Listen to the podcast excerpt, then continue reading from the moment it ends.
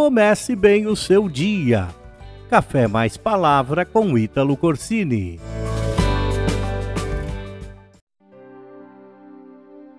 Há uma tendência na maioria das pessoas de serem fortes nas suas intenções, eficazes no planejamento, corajosos no pensamento, mas quando chega a hora de agir, são totalmente medrosos, medrosos nas suas atitudes. Mas na verdade não pode ser assim. Devemos vencer o medo, porque o medo nos paralisa, o medo nos impede de avançar, o medo nos impede de realizar as coisas que sonhamos. Nós devemos pedir ajuda de Deus para vencer esse medo. Eu sempre digo que o medo é o inimigo da fé nós temos medo de não ter a nossa necessidade suprida. Nós temos medo de nos comprometermos com alguma coisa. Nós temos medo de não darmos conta do recado. Temos medo de arriscarmos e fracassarmos. Temos medo de criar expectativas e não acontecer nada. De criar expectativas e nos decepcionarmos. Temos medo de entrar em uma relação e nos frustrarmos. Na verdade, esse medo impede você de crescer, de se desenvolver, de você vencer, de ter vitórias. Por medo, você não aceita os desafios que são colocados à tua frente. Você não deixa o teu lugar de conforto. Por medo, você não sai da tua terra, do meio da tua parentela e não consegue ir em direção aquilo que está prometido para você. O medo nos faz errar, o medo nos faz perder oportunidades.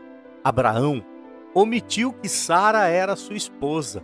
Sara mentiu ao anjo dizendo que não riu quanto à promessa de ter um filho depois de idosa.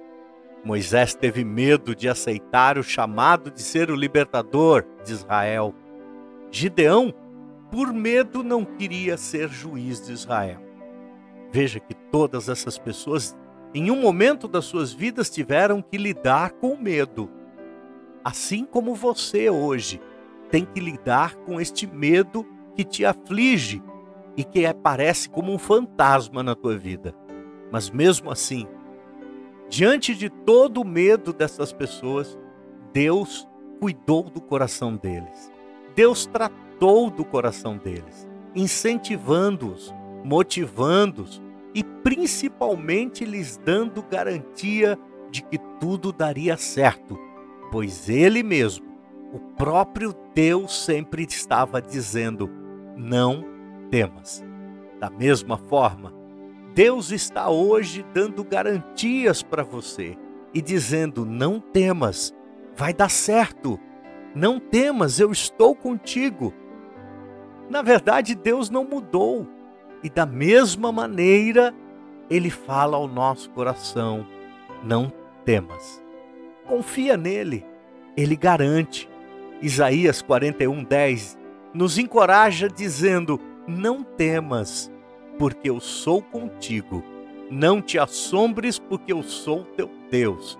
Eu te fortaleço e te ajudo e te sustento com a destra da minha justiça. Lidar com medo significa ter mais fé em Deus. Como eu falei no início, o medo é inimigo da fé.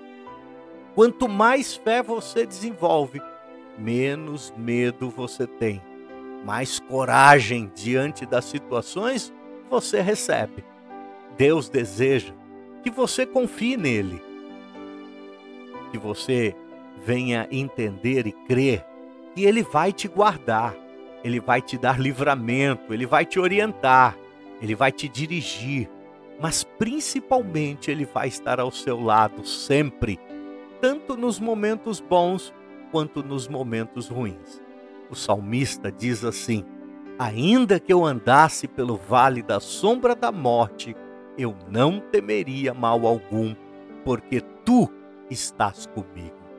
Veja que o salmista diz que a própria presença de Deus com ele espantava o medo, protegia-o de tantos perigos que estava à sua frente. guardava o salmista, o escondia do mal. Da mesma maneira, Deus está do teu lado, te protegendo, te guardando, te escondendo do mal. A Bíblia diz que aquele que habita no esconderijo do Altíssimo, a sombra do Onipotente descansará. Descanse, não tenha medo. Creia neste dia que a sua vida está nas mãos de Deus. Creia que Ele está ao seu lado, te livrando e te abençoando. Creia que você pode todas as coisas naquele que te fortalece.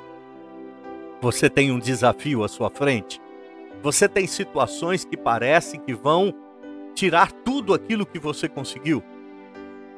Você vai passar por uma entrevista de emprego, talvez, você vai passar por uma cirurgia, você está diante de algum desafio, está passando por momentos difíceis. Não temas. Deus está com você. Deus está ao seu lado. Que Deus possa te abençoar nesse dia. Até a próxima no Café Mais Palavra.